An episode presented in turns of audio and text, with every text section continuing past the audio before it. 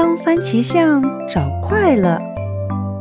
苦瓜狼天不怕地不怕，最害怕的就是番茄象的呼噜声。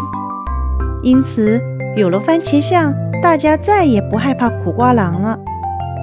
可是最近，大家接连好几天都没有听见番茄象的呼噜声了，这是怎么回事呢？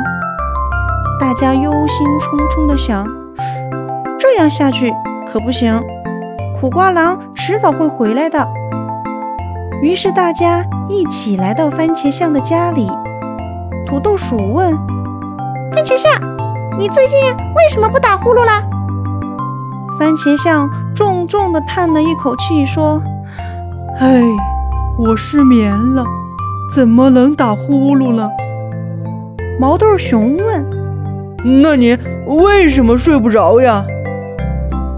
番茄象继续说：“因为我的快乐不见了。”辣椒羊说：“那我们赶快把番茄象的快乐找回来吧。”大家都赞同的点了点头，于是他们一起找啊找，找啊找，最后终于在一条小河边找到了番茄象的快乐。番茄象终于快乐了，再也不失眠了。夜晚又响起了它震耳欲聋的呼噜声。不过，因为有了这样的呼噜声，森林里的小动物们。才能睡得无比香甜。